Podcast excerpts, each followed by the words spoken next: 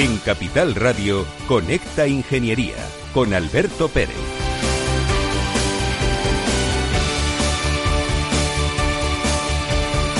Buenos días, Fernando Blaya. Otra vez en Conecta Ingeniería. Qué bien te veo, querido amigo. Un placer verte también. Buenos días, España. Buenos días, ciudadanos. Pues hoy otra vez estamos aquí a las 10 de la mañana, los miércoles, en Conecta Ingeniería en Capital Radio. Hoy tenemos un programa muy denso y además muy interesante, porque vamos a hablar de climatización y calidad de aire interior y luego después nos vamos a asomar a la ventana del mundo de los alumnos en la rama de ingeniería industrial. ¿Qué te parece, Fernando? ¿Qué opinas? Pues un programa, un programa muy, muy bonito, muy útil. Pues nada, damos un cordial saludo a todos nuestros oyentes y vamos a proceder, como siempre, a introducir nuestras cuñas publicitarias, que son las que nos hacen que esto se pueda financiar.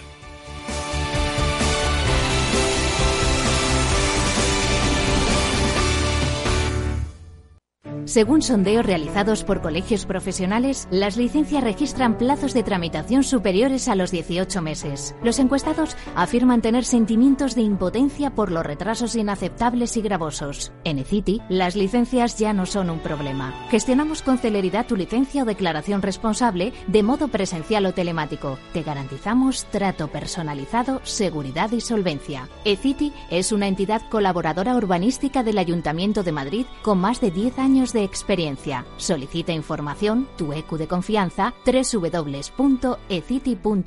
También puedes llamar al teléfono 914514499 o visitarnos. Estamos en la calle Jordán número 14 de Madrid. Acceso por el Colegio Oficial de Ingenieros Técnicos Industriales de Madrid.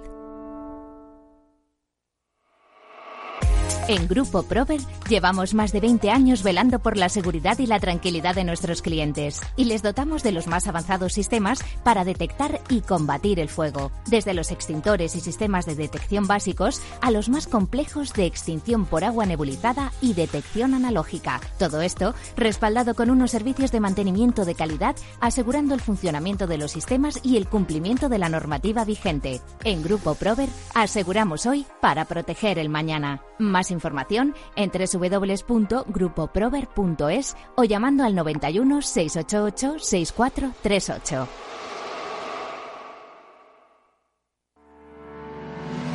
¿Quieres ser empresa colaboradora del Cogitim? Gracias al convenio gratuito tendrás multitud de ventajas para tus empleados aunque no estén colegiados, tales como descuentos en formación presencial y online, acceso a proempleo para que puedas encontrar el perfil que más se adecue a tus necesidades y aparición en nuestras publicaciones y web, entre otras. Hoy más que nunca, colaboremos juntos. Puedes llamarnos al 91 448 2400.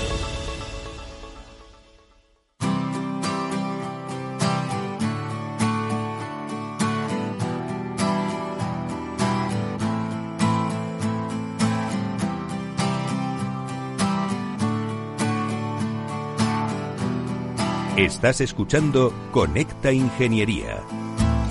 Hace días que te observo y he contado con los dedos cuántas veces te ha reído y una mano me ha valido. Hace días que me fijo, no sé qué guardas ahí dentro y a jugar por lo que veo. Nada bueno, nada bueno.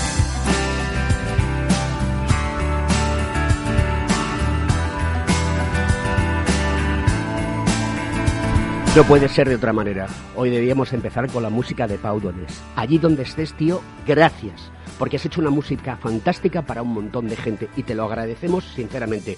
Un beso para su familia, nuestras condolencias desde Conecta Ingeniería y allí donde estés, sigue componiendo, amigo. Silencio, suéltate y estamos para eso. Bueno y malo. Llora ahora y ríe luego. Bueno, pues vamos a dar la noticia de la semana.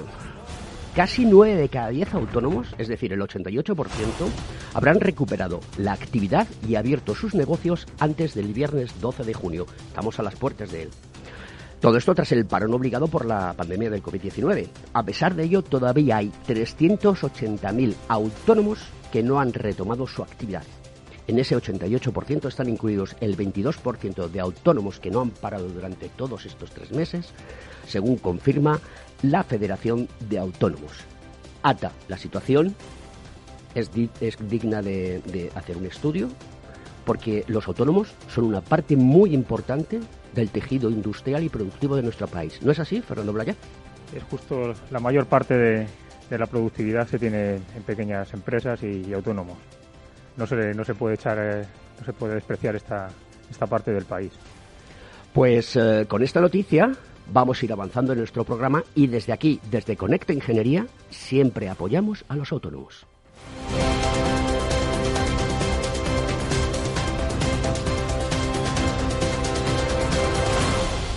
Gentlemen, let's broaden our minds. Lawrence. Escuchas Conecta Ingeniería con Alberto Pérez.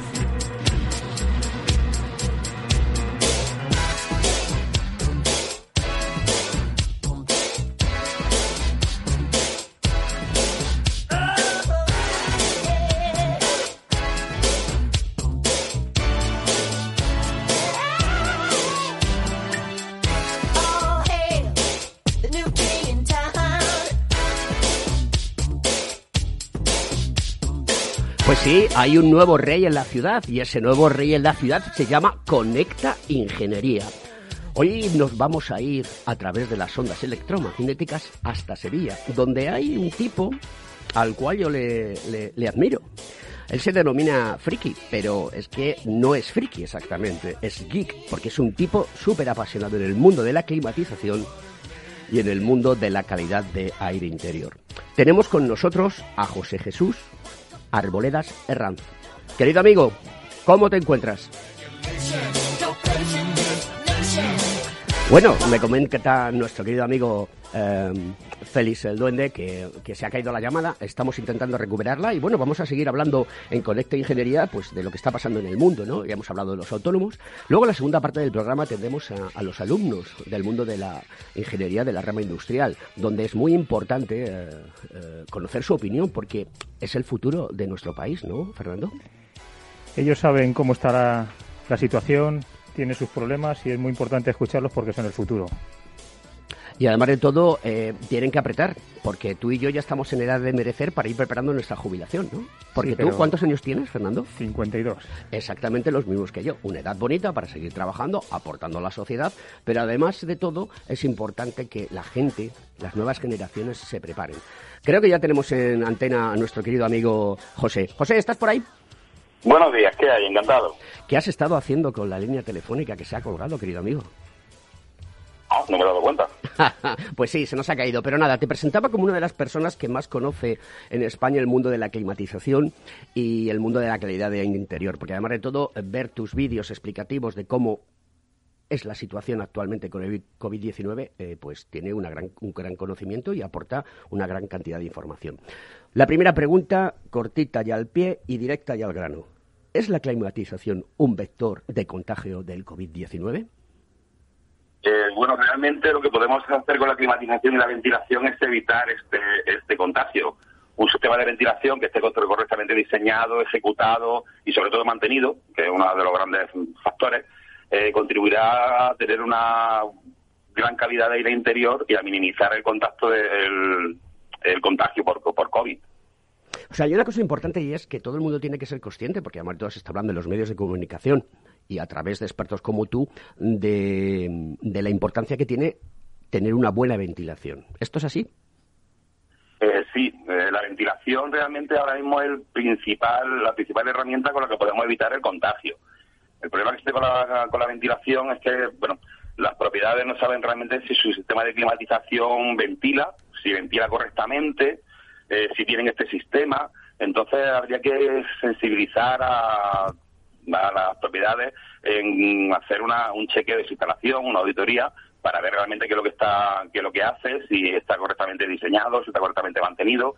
Y bueno, para eso estamos los, ingenieros, para los ingenieros técnicos, para echar un vistazo a la instalación y, ver qué es lo que está ocurriendo con ella y ponerla a punto para que sea una forma de, combatir el contagio y aumentar la calidad del interior, obviamente. En nuestro programa aquí en Conecta Ingeniería, que emitimos todos los miércoles a las 10 de la mañana, siempre hablamos del mantenimiento como una de las herramientas fundamentales para que las instalaciones estén perfectamente adecuadas y puedan funcionar y dar el servicio que tienen que dar. Hay una cosa importante que quiero que remarques y que nos hables un poquito de ella, que son exactamente los filtros EPA y qué, mm, qué papel juegan hoy en día en la climatización para contener eh, el virus. Bueno, el tema del mantenimiento um, existe reglamentariamente obligado. En función de la potencia de la instalación existe un tipo de mantenimiento, vamos a decir, más, más liviano cuando las instalaciones de alta potencia tienen unos mantenimientos mucho más mucho más fuertes, lo que ocurre es que el mantenimiento, las propiedades lo tienen como si fuera un, canon, como si fuera un impuesto. No le dan la importancia que tienen que, darle. Eh, los mantenimientos se hacen de una forma muy muy vaga, vamos a decirlo así. Básicamente una limpieza de filtros, ves que la instalación funciona y ya no, no miro más. Y bueno, habría que hacer bastante más cosas. De hecho, la, la reglamentación es muy clara y exige limpieza de, tanto de conductos como de bandejas de condensado, de baterías. Hay que hacer una serie de mantenimientos que, ahora mismo creo que lamentablemente no se está realizando. A nivel de los filtros EPA, eh, los filtros EPA son filtros, eh, vamos a llamar filtros absolutos, son filtros de una, de una gran eficiencia. Lo que ocurre es que son, están enfocados a más bien ambientes hospitalarios, a salas blancas. Colocar un filtro EPA dentro de, de un local digamos, un bar, una sala de lectura. Es complejo porque los equipos tienen que estar muy preparados para, para poder soportar las tiradas de carga que tienen estos, estos filtros. Tienen que tener grandes ventiladores para que el aire sea capaz de pasar por esos filtros tan tupidos. ¿Son efectivos? Sí, son efectivos. Eh, ¿Se pueden instalar en, instalaciones ya existentes? De forma muy compleja, muy compleja porque habría que, cambiar el sistema de ventilación, habría que cambiar el sistema de impulsión de aire de los ventiladores, habría que hacer muchas mm, muchos muchos nuevos ajustes que realmente eh, en instalaciones pequeñas no son no son no, se puede llevar a cabo. Los filtros de EPA básicamente se usan en ambientes hospitalarios, eh, fuera de los sistemas de climatización, de lo que se llama la unidad de tratamiento de aire, se colocan directamente en el difusor dentro de la sala, pero en este caso se puede hacer porque la unidad de tratamiento de aire dispone de ventiladores potentes como para vencer esta pérdida de carga. Ahora los filtros de EPA se están usando mucho para, para equipos portátiles, que lo que hacen es recircular el, aire que existe dentro de la sala. Realmente lo interesante en este caso, como hemos comentado antes, es la ventilación, y estar aire del exterior y hacer que, esa, que todos los contaminantes, virus, bacterias, se diluyan en el aire y tener dentro de la sala un aire tan puro, vamos a decirlo así, como se pueda. Oye, ¿qué papel juega la humedad relativa en la climatización y en la mm, calidad de aire interior en una sala? Y podemos hablar de salas que pueden ser muy pequeñas o salas que pueden ser muy grandes. Sí, efectivamente. El control de la humedad, de la humedad relativa, hay estudios que lo que mm, hablan es que con humedades por debajo del 40% y por encima del 60%, parece que los... Mm, perdón, con humedades Sí, con humedades por debajo del 40 y por encima del 60 parece que tanto virus, bacterias como hongos, bueno, pues proliferan de proliferan proliferan mejor. Eh, la normativa y nuestro cuerpo pide una humedad relativa entre el 40 y el 60%, que son las zonas precisamente donde tanto virus y bacterias y hongos no proliferan tan, tan bien. Entonces, si eh, atacamos directamente al foco del problema, podemos minimizar todos estos contagios. Aparte, además lo hemos, lo hemos visto todos, cuando hay un ambiente seco, nuestras mucosas se, se secan y nos encontramos mal, respiramos, respiramos mal. Eh, la, eficacia o la eficiencia de, nuestra mucosa baja, con lo cual el, riesgo de contagio es más alto. Hay una cosa que me preocupa y es si ahora mismo, tras esta situación de crisis eh, del SARS-CoV-2, que es el virus que produce la enfermedad del COVID-19, eh, la normativa que hay debe de ampliarse, debe crearse nueva normativa, porque ahora mismo creo que tenemos el Código Técnico de la Edificación y el reglamento del RITE para hablar de ventilación y de calidad de aire interior.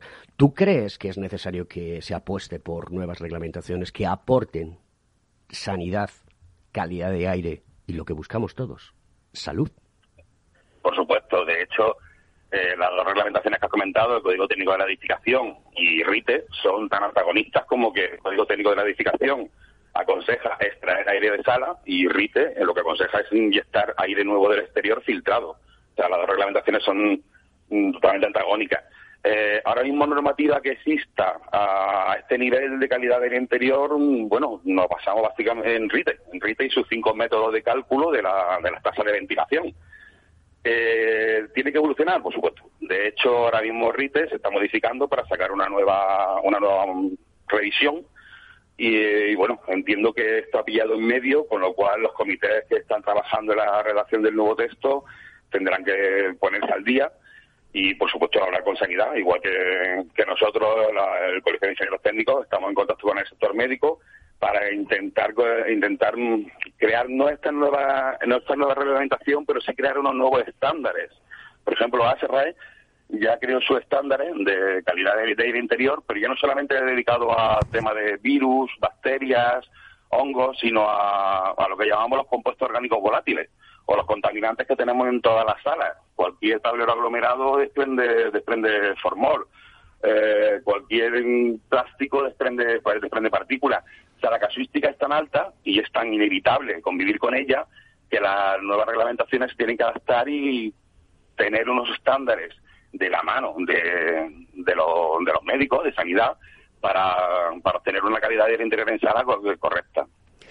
José, ¿qué tendencias hay ahora mismo eh, en el mercado o en el mundo industrial en relación a, mm, añadir al tradicional sistema de climatización, el HVAC, que conocemos todos los profesionales que nos dedicamos al mundo de la industria, eh, que mm, optimicen y ayuden a minimizar eh, la transmisión del virus? Bueno, lo primero que hay que decir es que las soluciones mágicas no existen. Todo lo que está, mm, se está vendiendo, no vamos a citar marcas, ni vamos a citar métodos, pero las soluciones mágicas no existen. Existen varias soluciones en el mercado y cada una aporta algo. Una sola no aporta, no, consigue, no consigue realmente eliminar, eliminar el, el riesgo de contagio. De hecho, ni todas juntas lo conseguirían. Estamos hablando de un virus que es extremadamente pequeño y es complicado, como a decirlo así, cazarlo. Eh, ¿Cuáles son las tendencias que se están usando? Pues, por ejemplo, la, para mí la que puede ser a lo mejor la más eh, innovadora o la que ha tenido más calado es la ultravioleta C. La ultravioleta C lo que hace es, dentro de la corriente de aire, siempre que no sea con personas en, sala, perdón, con personas en sala, con personas que estén radiadas, ya que puede provocar cáncer, de piel y nos puede dañar la, eh, el ojo, lo que hace es hacer que el virus no se replique. Realmente un virus no se no se multiplica, no es capaz de reproducirse, sino que se replica dentro de nuestras células. Entonces, si atacamos a su ARN, hacemos que ese libro de instrucciones para crear un nuevo virus eh, quede dañado, con lo cual no, no es capaz de replicarse. El virus entraría en nuestro, en nuestro organismo, pero no sería un virus viable. Médicamente se llama así viable, no, no sería capaz de reproducirse. ¿Qué más tenemos? Pues tenemos, por ejemplo, la fotocatálisis heterogénea, que sería como un plus al ultravioleta C, donde aparte de si el ultravioleta C mata a virus o bacterias, pues la, la, fotocatálisis heterogénea lo que puede hacer es eliminar todos esos compuestos orgánicos volátiles que tenemos eh, que tenemos en nuestras casas. Podemos hablar de ionización doble, filtraciones, no hace falta irse a un H14, se puede trabajar con filtros más eficientes de los que tenemos ahora mismo, con baja pérdida de carga y que también sean, también hagan, cumplan su misión. Podemos trabajar con la, con la humedad, con la humedad relativa, que ya me has comentado antes eh, por supuesto con la tasa de ventilación y sobre todo también con la presurización en la sala. La presurización en la sala, si tenemos una, una sala bien ventilada, al inyectar aire del exterior, la sala se, vamos a decir que se autolimpia, eh, la sobrepresionamos, todo el aire que hay en el interior queda diluido por ese aporte de aire exterior y por debajo y a, través de las rendijas de las ventanas, por debajo de las puertas, por puertas que se abren o se cierran, ese aire viciado eh, sale al exterior con lo cual sería una forma también de limpiar.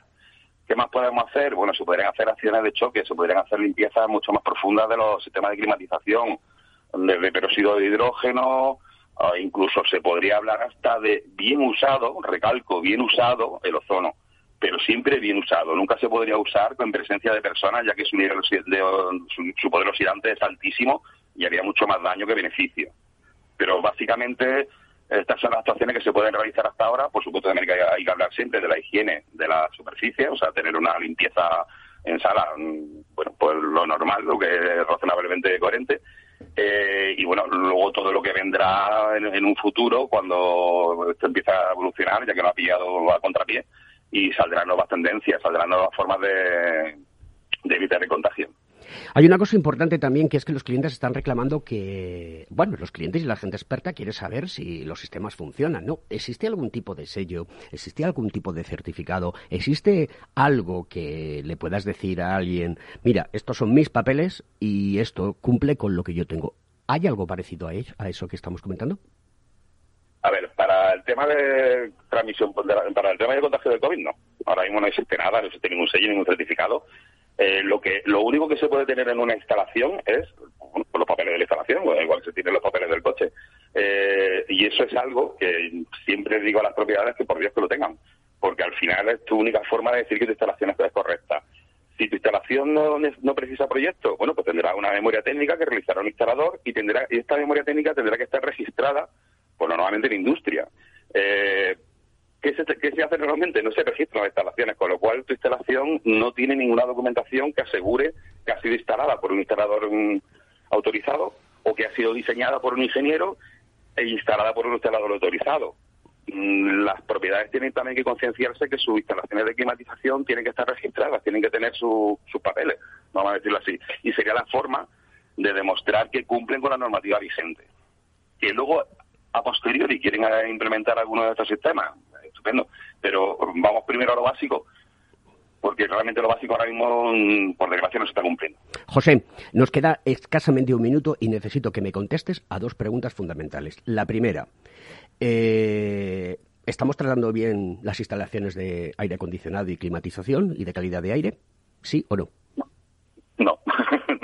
no. Con lo cual hay que ponerse las pilas directamente y llevar a cabo un mantenimiento. O sea, que todo aquel que tenga un negocio, por favor, póngase en contacto con el mantenedor autorizado y verifique que su instalación está funcionando bien. Porque esto es fundamental. Y la última pregunta, y tienes 30 segundos o 20 segundos para contestar. ¿Cuál es el papel de los colegios profesionales y la ayuda que se está recibiendo aparte, eh, por parte del COGITI? Bueno, lo primero que hacemos los colegios profesionales es ponernos al servicio de la sociedad eh, nuestra labor de asesoramiento, de inspección, de rediseño. Eh, lo que queremos es, eh, tenemos una, nuestra mentalidad ayudar y en todo, en todo lo que podamos. Somos 49 colegios, 88.000 profesionales repartidos por toda España y mm, hemos visto la necesidad y directamente nos hemos puesto en contacto con el sector médico para que nos asesore y hacer esta sinergia entre ingeniería. José, nos vamos. Lo siento mucho. Te quiero ver en el programa en breves fechas. Muchísimas gracias por tu, por tu ayuda. Un abrazo muy fuerte, querido amigo.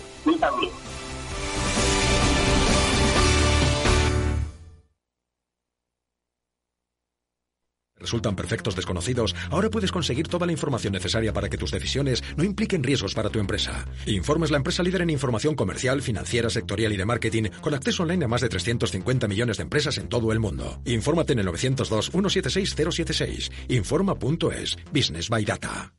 Cuando en los mercados todo es...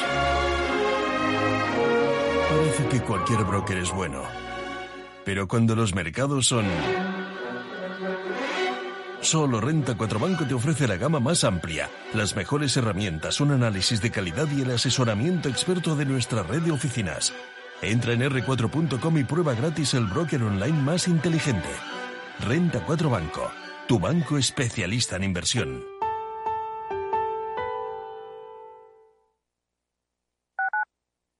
Escuchas Capital Radio, Madrid 105.7, la radio de los líderes. Los entornos en las grandes ciudades están cambiando y desde Voces para la Movilidad con Chimo Ortega queremos acercar a los protagonistas de las nuevas formas de entender los desplazamientos desde una visión humana e intimista. Cada martes a las ocho y media de la tarde en El Balance, Capital Radio. Únete a El Viajero de la Ciencia todos los jueves a las 10 de la noche en Capital Radio. Acompáñanos por todo el mundo en nuestra búsqueda de las noticias más impactantes sobre ciencia y tecnología. Síguenos en las redes sociales y en el podcast buscando El Viajero de la Ciencia. El Viajero de la Ciencia, con Carlos Alameda. Capital Radio.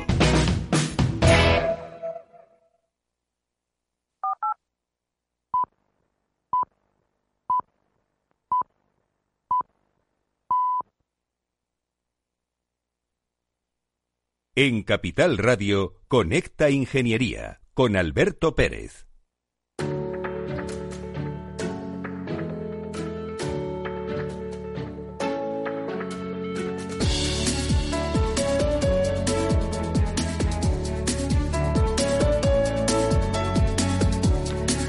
Una mala calidad de aire puede ser decisiva en la propagación del coronavirus. Lo acabamos de ver con nuestro amigo José Jesús Arboleda.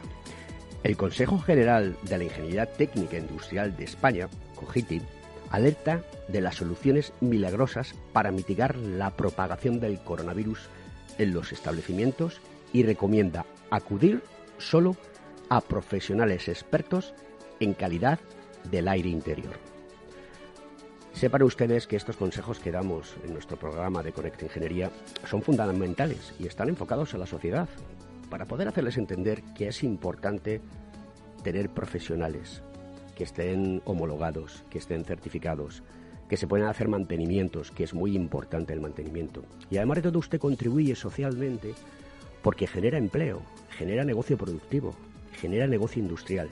Y España, hoy más que nunca, está necesitada de toda esta cantidad de profesionales que están dispuestos a atenderles. Si tiene alguna duda, acuda a los colegios profesionales, pregunte en los colegios profesionales.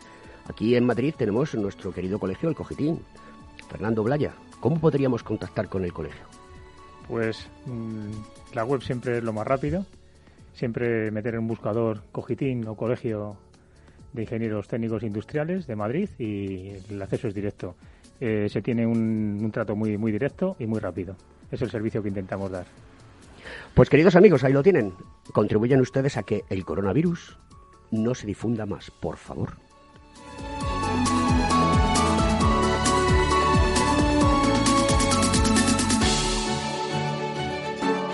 Estás escuchando Conecta Ingeniería.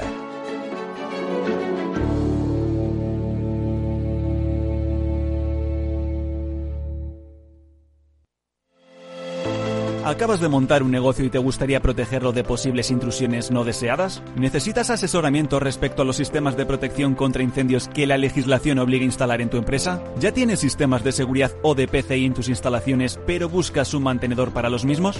No te preocupes, en Grupo Eurofesa damos solución a todas estas cuestiones. Ingeniería, instalación y mantenimiento son los servicios que ofrecemos para proporcionar a nuestros clientes soluciones integrales de cara a proteger bienes y personas en materia de protección contra incendios y seguridad Detección de humos y gases, extinción automática y manual, control de accesos, videovigilancia y sistemas antiintrusión. Todo lo que necesitas en una única empresa.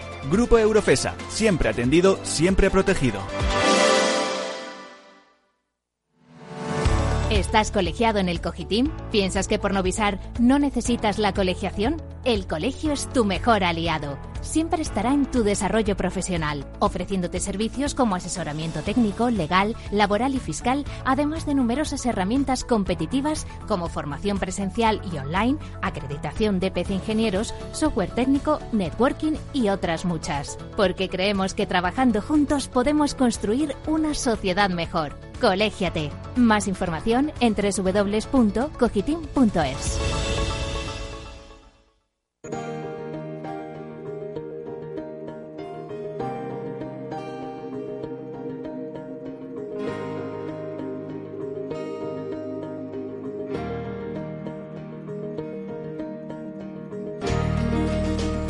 Pues vamos allá con ese avance tecnológico de la semana. Control inteligente del aforo de las playas con drones para contar el número de bañistas.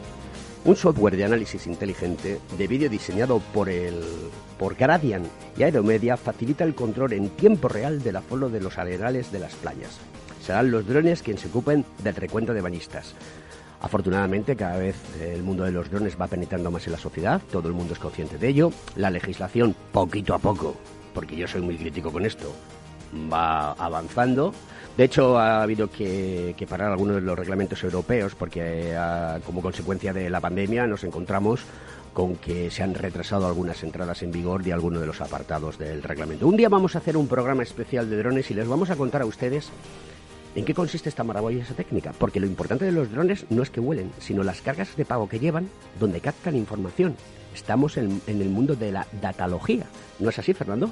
Pues fíjate lo, importante que ha sido, lo, rápido que se ha reaccionado en el caso de las playas. Los drones existían, siguen evolucionando, pero lo que tú dices, lo, que se sube en el dron ha sido capaz de adaptarse en cuestión de, semanas a, esa nueva aplicación Y es lo importante, lo fascinante de la tecnología. ¿Cómo me mola la tecnología, Fernando? De ello trabajamos, de ello vivimos, de ello hacemos un montón de cosas importantes y aportamos desde el mundo de la ingeniería eh, todo el valor posible a la sociedad.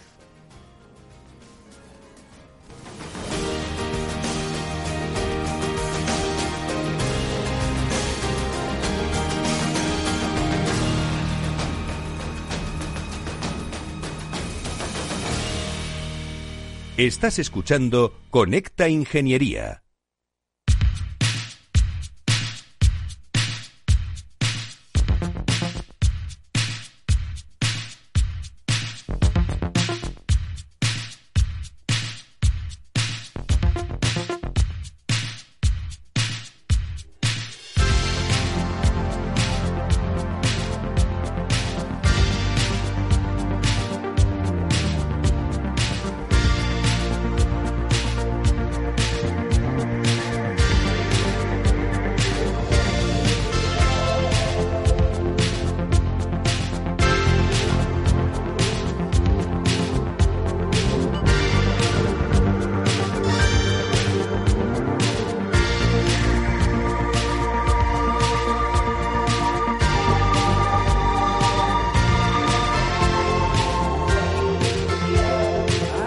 Vaya tres genios de la música que hemos elegido hoy para amenizar nuestro programa en Conecta Ingeniería.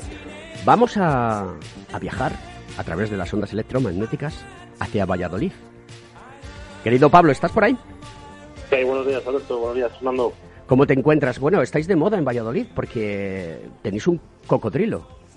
Sí, tenemos un inclino por ahí por el piso organizando. Bueno, yo creo que acabará en el Zapardiel, ¿no? Que es uno de los afluentes de, del Pisuerga y que, pasan es, concretamente por Medina del Campo. Pues no sé dónde acabará, pero espero que lo encuentren rápido. Pablo San Juan Arauzo es el presidente de la Asociación Estatal de Representantes de Alumnos de Ingeniería del ámbito, del ámbito industrial. El acrónimo, ya verás que yo no soy capaz de, decirlo. Dilo tú, por favor. Arreaiti. Arreaiti. Se cuesta mucho. Oye, Pablo, esta mañana me he desayunado a las 7 de la mañana y te tengo que preguntar obligadamente, eh, y, tiene que ser así porque estamos en la radio y siempre estamos con novedades. Y además tenemos aquí a Fernando Blaya, que es profesor titular en, en, la UPM. Eh, hay una noticia en la prensa que está en todos los periódicos que dice la Universidad Española pierde prestigio internacional por su desconexión con el empleo. Eh, la pregunta sería, si fuese José María García, diría, ¿qué coño está pasando en este país? Pablo. Pues realmente nosotros desde Arraiti siempre hemos apostado bastante por una relación entre la empresa y la universidad. Y creemos que es necesario que la empresa y la universidad eh, caminen eh, juntas y trabajen de manera eh, conjunta para, para saber qué está demandando la, la empresa y poder formar a los estudiantes en ese campo. Y en España en ese aspecto estamos muy cojos. desde vuestra asociación de representantes de alumnos de ingenierías de ámbito industrial, Mm, ¿Qué, hacéis? ¿Qué lleváis a cabo? ¿Cómo funcionáis? ¿Cuáles son vuestros objetivos? Bueno, eh, la red lo primero representa a 98.000 estudiantes de ingeniería de ámbito industrial en España. Es decir, cualquier estudiante que esté estudiando una ingeniería de ámbito industrial, mecánica, eléctrica, electrónica, química, además de los másteres específicos, está representado por la RIT. Y el objetivo de RIT es velar por la calidad de los grados e intentar trabajar en las futuras reformas que se van a llevar a cabo en el sistema universitario. ¿Cómo funcionamos? Bueno, pues realmente RIT engloba a cada delegación de cada centro de cada escuela y damos soporte a esas, delegaciones, con lo que sea necesaria normativa para el programa que estén trabajando, formación específica en los congresos que celebramos al año, que realizamos dos al año, y estamos siempre con ellos para, para aquello que necesiten realmente es un respaldo para, para aquellos que siempre defino yo las delegaciones, las delegaciones como la trinchera en la que se trabaja por, por el interés de los estudiantes. Como decía, teníamos aquí en el estudio también hoy acompañándonos a Fernando Blaya, que aparte de ser vicedecano del COGITIM, también es profesor titular y doctor en la Universidad Politécnica de Madrid, concretamente en la Escuela de la CHIDI. Eh, entonces, eh, me gustaría que Fernando también aportase, porque lo que estás diciendo es muy importante. Vosotros queréis que los grados sean grados realmente interesantes y que tengan la capacidad de generar empleo y que cuando una persona eh, termina su titulación pueda tener su acreditación para poder hacer las firmas que tenga que hacer necesariamente como consecuencia de su labor profesional. Pero creo que hay un problema con una modificación que ya hablamos la semana pasada eh, en antena sobre estas modificaciones que se quieren plantear al Real Decreto 1000. 1397. Al 1397, efectivamente. Em, ¿Qué está pasando, Fernando? Y también luego después que intervenga Fernando, por favor, eh, quiero tu opinión, querido amigo. Bueno, lo comentamos un poquito sin ahondar mucho más en el problema. Eh, a los estudiantes les afecta, hoy era el día de que hablaran ellos y es muy importante que, sepan muy bien elegir, que eso pues es el paso previo, pero la asociación pues su, punto de vista nos interesa porque ya hablamos del nuestro. Ellos tienen mucho que decir y sus expectativas son fundamentales para toda la calidad y sobre todo para su empleo. La vocación tecnológica es muy importante, la, profesión es indudable, incuestionable para la sociedad, pero ellos son los que los que tienen que hacer valer esa utilidad y ese, ese sistema educativo que lo reclamen, porque el peso de los estudiantes es fundamental. Entonces ellos son los que tienen que marcar un poquito la demanda y reconducirla a un sistema educativo pues lógico y sobre todo estable que es el problema que, comentamos también el otro día, un, sistema educativo que, plantee los problemas y los resuelva en el tiempo, no, temporalmente y atendiendo pues a, a, intereses que no sean más que, más que al interés general, el de la sociedad, que es el que a todos nos interesa. Y la expectativa de los alumnos, pues naturalmente tiene mucho peso y da el punto de vista necesario para que no, no se cuestionen pues, pues otros temas que, que, bueno, son posteriores y que no que muchas veces no atienden al interés general. Pues eso es lo que... Pablo, el futuro de, de los estudios de ingeniería, las atribuciones y las salidas que tenemos, mm, ¿cómo están en estos momentos? Y además te lo quiero con pues, crudeza. Mm, realmente un estudiante cuando entra a una titulación de grado no conoce ni qué es una atribución ni qué es una competencia. Ese es el primer paso que tenemos que dar para que cualquier estudiante sepa que en el momento que elige un grado, qué es lo que está eligiendo, si tiene una profesión o no con la titulación que va, que va a cursar. Eso es lo primero que tenemos que hacer. Y, por ejemplo, desde Arraiti hemos lanzado la Comunidad de Ingenieros 4.0, cuyo objetivo es centrar toda la información relacionada con el ámbito industrial tanto para quien quiere estudiar ingeniería como el que está estudiando ingeniería, como el que va a salir al mercado laboral de manera inmediata, para que pueda enfrentarse a este tipo de cuestiones. Los grados de aquí a, futuro, pues cada vez tenemos un abanico más amplio de grados. Es decir, antes teníamos pues, dos grados típicos de ingeniería, eléctrica, como he dicho antes, electrónica, mecánica, química, pero ahora poco a poco vamos teniendo pues una ingeniería de la robótica, de vez son grados más especializados y vamos perdiendo un poco esa capacidad de tener las ramas genéricas de la ingeniería técnica para poder poco a poco centrarnos luego en un campo con los conocimientos básicos que tenemos. Con esto que nos estás diciendo, no me extraña que nos salgamos en los papeles de, de, de, las mejores universidades eh, del mundo y que haya una desconexión claramente con el empleo, pero esto hay que frenarlo. De alguna manera, el mundo universitario tiene que saber que tiene que contar con los colegios profesionales, que tiene que contar con la ingeniería y que tiene que contar con los alumnos. Y los alumnos tienen que saber a qué se enfrentan cuando van a hacer sus estudios, porque si después de estar estudiando un montón de tiempo, te encuentras de que no tienes papeles o tienes menos papeles que una liebre para hacer trabajos en la calle, eh, apaga y vámonos, ¿no? Mm. Sí, que además el problema, como bien decís con el 1393, eh, el problema es que, bueno, es un, es un Real Decreto que ha sufrido numerosas modificaciones. Vamos camino de realizar un nuevo proyecto de Real Decreto, pues es lo que se está trabajando ahora, que no es el momento, creo, desde el punto de vista para que podamos colaborar en la redacción. Y es que ese, ese nuevo proyecto se aleja aún más del modelo que tenemos en Europa con titulaciones que ya eh, pierden el espíritu de internacionalización de Europa y poco a poco, pues si la situación ahora mismo es complicada, con un proyecto como el que se está trabajando, si no se nos escucha, creemos que el efecto va a ser contrario de lo que se intenta buscar. Y además de todo nos encontramos con que la vocación de estudios en ingeniería cada vez es menor. Algo estamos haciendo mal, ¿no? La verdad que eso es un tema que hemos analizado desde, la asociación en numerosas ocasiones y trabajamos en, conjunto con la plataforma estatal de profesores de, tecnología de, bachillerato. Y lo primero eh, es necesario que en bachillerato los estudiantes que quieren iniciar estudios de, grado se encuentren con una asignatura que tenga que ver con ingeniería, como es electrotecnia, una asignatura que les va a dar pues eh, nociones mínimas de electricidad, de materiales, de de programación, nociones básicas. Con eso puedes generar esa eh, vocación en los, en los estudiantes. Pero también estamos ahora mismo en un punto en el que en la sociedad eh, no se cree que el esfuerzo que, que conlleva estudiar la ingeniería, porque siempre se ha dicho que las ingenierías son complicadas y, lo son, pero si trabajas y, y, persigues tus objetivos, al final lo consigues. Pero es importante quitar de, la mente de los que quieren estudiar ingeniería que son imposibles, que vas a hacer otro tipo de vida, pues ese tipo de, titulaciones y, la asociación esto lo demuestra. Somos personas que, que invertimos tiempo a mayores de, de nuestros estudios y vamos finalizando también los grados. Entonces es importante que se quite lo primero esa idea de que las ingenierías son complicadas e imposibles, porque no lo son. Se puede trabajar y se puede conseguir. Hay que incentivar, ya no solo en bachillerato, sino en secundaria, ese tipo de, cursos también, de, programación, de lo que sea, para que, para que exista la vocación. Y dar más a conocer la imagen del ingeniero en la sociedad, porque sí que es cierto que con la crisis del COVID-19 que hemos tenido, los sanitarios, eh, las fuerzas y cuerpos de seguridad de Estado, evidentemente son los más visibles, pero ha habido mucha ingeniería detrás, trabajando en respiradores, en proyectos que fabricaban con medios eh, básicos respiradores.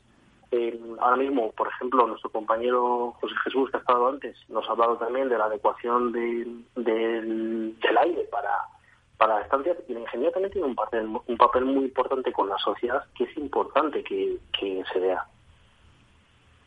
Eh, hay una cosa que también quiero mm, preguntarte, porque imagino que, como a todos nosotros, eh, los profesionales que ya estamos eh, en el mundo laboral, todo esto nos ha, mm, nos ha cambiado de manera radical la forma de trabajar, pues imagino que a los estudiantes también. Y me gustaría conocer cómo se han adaptado las universidades a la crisis del COVID-19 y si realmente tú consideras que, mm, que ha estado bien y, o ha estado mal eh, ha habido capacidad, no ha habido capacidad. Y sobre todo una cosa muy importante. Yo soy de los que opino que al año que viene, cuando hablo del año que viene me refiero al curso 2021, eh, al menos el primer trimestre, cuatrimestre, no vais a ir a, las clases. vamos por partes. Adaptarse, adaptarse, pues no podemos decir que se hayan adaptado, ¿vale? Creo que en esta situación poca, pocos sectores se han podido adaptar al 100% a, a esto. Sí que puedo decir que en la universidad ha habido eh, una actitud de, colaborar por parte de prácticamente todo el profesorado y los organismos. Lo que pasa es que como todo aquello que es tan grande requiere de una burocracia tremenda y ha costado mucho iniciar los pasos. Creo que desde que el momento que se cancelan las clases y se empieza a dar algo de, docencia telemática, eh, ha hecho falta una semana, dos semanas para que los profesores puedan generar el contenido para dar esa docencia telemática. En muchos casos, eh, los materiales que se han puesto a disposición del alumno y, la capacidad del profesor ha dependido de, lo que tenía el docente en su, en su casa, si tenía una cámara, si tenía un micrófono para poder hacer esas, esas videollamadas. Pero bueno, se han podido adaptar, pero ha sido muy complicado y ha habido momentos de, de mucho, mucha incertidumbre por parte de los estudiantes de cómo nos van a evaluar, qué contenidos, y bueno, ha costado mucho, no estamos contentos del todo, pero bueno, ha habido que poner de parte de todos para, para salir de esta situación. Como dices, el próximo curso tiene pinta de que no vayamos a tener una presencialidad al 100%. Se está trabajando en la ampliación de los horarios para que la afluencia en los espacios eh, sea menor. Se habrá la posibilidad de que, aquel que quiera seguir la, clase de manera telemática lo pueda hacer. No sé si se hará por horarios, para intentar tener mitad y mitad de alumnos en las aulas pero pero sí, no vamos a tener un formato típico como en cursos anteriores, por lo menos durante el inicio, como indica, de pues, un curso académico. Sí, bueno, Pablo, eh, aquí pues el problema, eh, sabes que por una parte son las medidas sanitarias, que son, nos han, han sido imperativas para todos, pero luego también sabes que el sistema educativo pues viene pues, pues de una tradición y sigue un sistema de calidad, con lo cual de garantías de cara al alumno y de cara a todo el mundo en cuanto a evaluaciones, seguimiento y planes de estudio. Entonces, sabes que la adaptación era imposible porque ha habido que adaptar normativa precisamente porque un sistema de calidad que te, te, asegura pues todos los procesos que, llevan al alumno a su titulación pues era imposible. Yo creo que se ha reaccionado muy bien en general y que se, al final, que era una de las preguntas que te hacíamos, eh, no sé tu impresión, pero creo que se va a salvar el curso, al menos en las carreras técnicas, porque nos hemos adaptado rapidísimo puede haber casos excepcionales, pero cambiar la normativa, ya te digo, de evaluación, de garantía del título, creo que se ha hecho bastante rápido y ha sido de los sectores que posiblemente, para el punto de partida que exigía la presencialidad, que era y pasar a un sistema online prácticamente total con el sistema de prácticas que tenemos, creo que se va a salvar bastante bien en general. sí, pero Fernando, una cuestión que quiero introducir ahora a los dos. ¿Qué pasa con las prácticas que tiene que hacer un ingeniero? Porque las prácticas hay que hacerlas presencialmente en su mayor parte, vamos a decir un 75%, pero el alumno para coger y adquirir unos conocimientos y una viabilidad de cómo funciona el mundo eh, necesita hacer las prácticas. ¿Cómo se va a solventar ese problema? Bueno, Pablo debe tener una visión más amplia por su, por su extensión en, la asociación, eh, pero prácticamente se han dividido las asignaturas en el grado de presencialidad y las que exigen obligatoriamente unas prácticas que quedaban. Estaba el trimestre iniciado. Creo que se está esperando un poquito hasta última hora para ver cómo se analizan. Hablo de hay muchas escuelas y cada una tiene su, su propia normativa y su propia capacidad.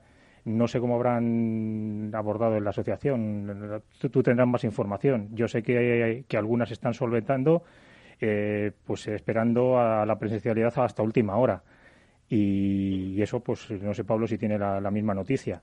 Eh, las prácticas, pues bueno, se están virtualizando y ya te digo, las que, las que no, no, era posible porque los laboratorios son físicos, pues se está esperando hasta última hora para tomar la decisión. No sé si Pablo tiene alguna noticia a nivel general. Hay como como dice como dice Fernando cada universidad luego ha hecho un poco lo que lo que ha estimado oportuno y ha creído conveniente. Eh, realmente en ingeniería pagamos el crédito de los más altos el precio público debido a ese factor de experimentalidad que tenemos y las asignaturas en las que usamos laboratorios o bueno pues salas de ordenadores aquellas asignaturas en las que se ha podido adaptar los laboratorios a través de simuladores o otro formato de práctica digamos eh, se ha hecho a través de, la vía online. Ahí hay que felicitar bastante a los profesores porque han tenido que, invertir una cantidad ingente de tiempo. Y en aquellas asignaturas, por ejemplo, en las que realmente tienes que acudir a un puesto de laboratorio porque es, es, un experimento, eh, se ha intentado reducir la carga académica de esa parte y intentar compensar pues con la elaboración de, informes o, pues, eh, prácticas en, casa pues realizando algún tipo de estudio, pero realmente no se ha podido tocar.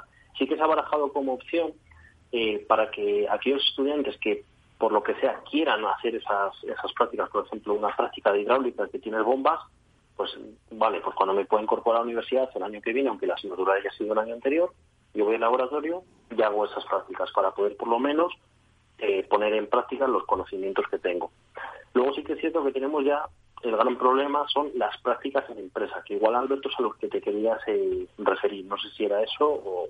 sí, un poco, un poco, un poco de todo, ¿no? Es decir, las prácticas que tenéis que hacer en el laboratorio por el carácter experimental eh, que supone hacer una ingeniería, donde, bueno, yo ahora no lo sé, Fernando lo sabe mucho mejor que yo, que es profesor en, en la Chiri, pero él y yo estudiamos en la misma escuela y nosotros teníamos prácticas por arrobas y teníamos que asistir a ellas y las teníamos que superar y formaban parte de nuestra experimentación. Pero aparte de las que hay eh, de experimentación en las clases, en los laboratorios que tienen las, las universidades, ¿qué pasa también con las que se puedan hacer en la empresa? ¿Cómo está la situación? Esas han sido las más, las más complicadas de gestionar, porque en el momento que se suspende la docencia, automáticamente todas esas prácticas se han, se han puesto en pausa y si se había superado, por ejemplo, en algunas, en algunas universidades un 50% de, del tiempo en la empresa, pues ya se podrían evaluar, siempre con consenso por parte de todos, la verdad que sí que se ha, sido bastante flexible. Y bueno, ahora veremos en qué momento pues, las universidades toman la decisión de volver a, introducir estudiantes en las empresas. Así que esto estamos todavía con ello y habrá que seguir pendientes, pero lo que sí que es importante es que las prácticas en empresa por parte de los estudiantes son importantísimas, dar tablas para iniciar la carrera profesional y desde RETI siempre hemos estado a favor de, ellas.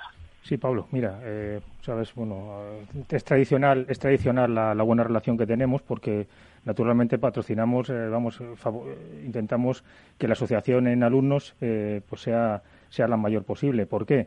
Pues, por ejemplo, en el caso de prácticas, yo debo deciros, porque, porque bueno, tú lo das por hecho, la ventaja de, que estéis juntos. Mira, en el caso de las prácticas en empresa, y e hilvano con la primera noticia que dio Alberto, con esa desconexión con la, con la industria, las prácticas en, empresa, eh, hay que destacar que los alumnos se las pagan, es decir, son partes de la carrera, con lo cual tienen derecho. ¿Qué, ocurre? Que esas hay que, hay que hacerlas más ágiles. Eh, eso es algo que el alumno paga, es decir, tiene derecho, son, son créditos que él se está pagando de la carrera, es decir, no, no, no va ni siquiera ni gratis, es que le cuestan, es decir, en ese sentido hay que hacer un esfuerzo para esa conexión, para, para iniciarle en, el, en, la empresa, que, que, se le den valor y que sean justas, es decir, unas prácticas de calidad.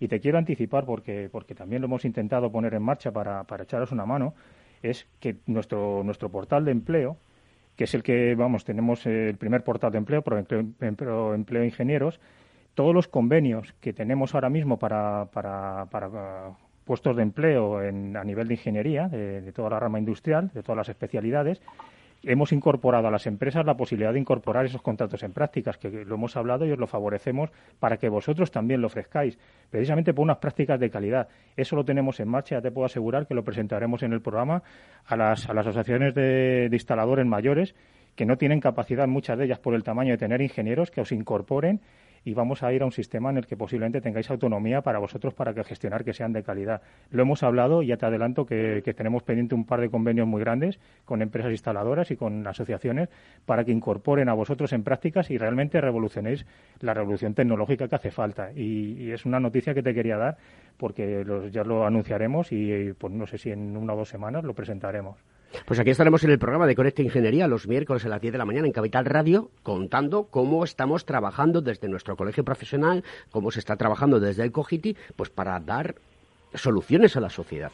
Eh, se nos acaba el tiempo, querido amigo Pablo. Espero que una vez que ya pase esta pandemia puedas acercarte un día por Madrid y tengamos un especial con los alumnos de la ERRATI, que me parece súper fantástico, súper interesante, porque además todo me recuerda a mi época de juventud, porque yo también fui delegado de escuela y representante de estudiantes en, la UPM.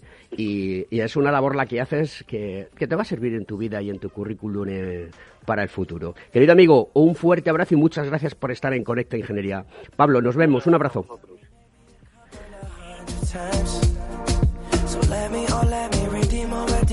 Pues nada, nos despedimos hasta la semana que viene en Conecta Ingeniería.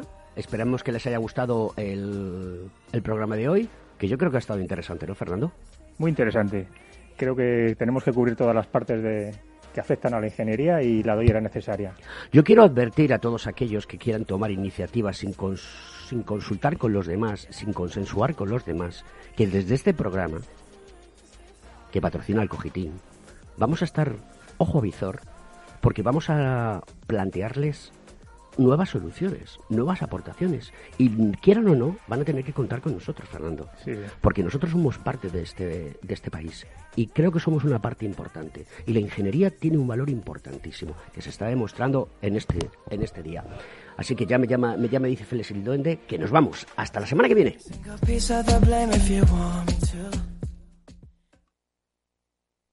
Hola. Pues mira, ha habido momentos en los que me he sentido un cliente de segunda.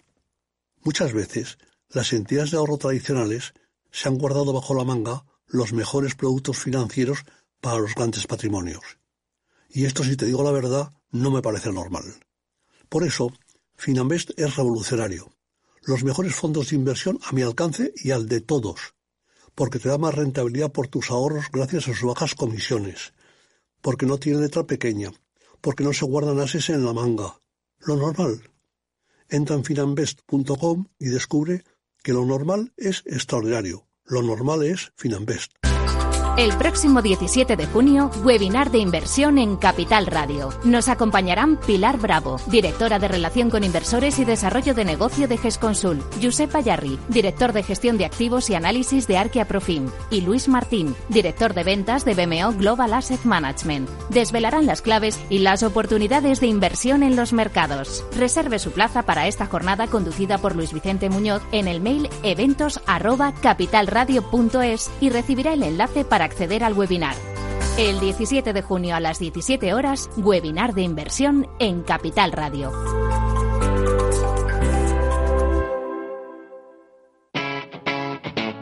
Capital Radio De la mano de Alejandro Mazón y el equipo de Cuídate Deluxe, llega el chico del chándal a El Balance para ayudarnos a estar en forma y mejorar nuestro bienestar general. Los miércoles a las ocho y media de la tarde en El Balance. Capital Radio.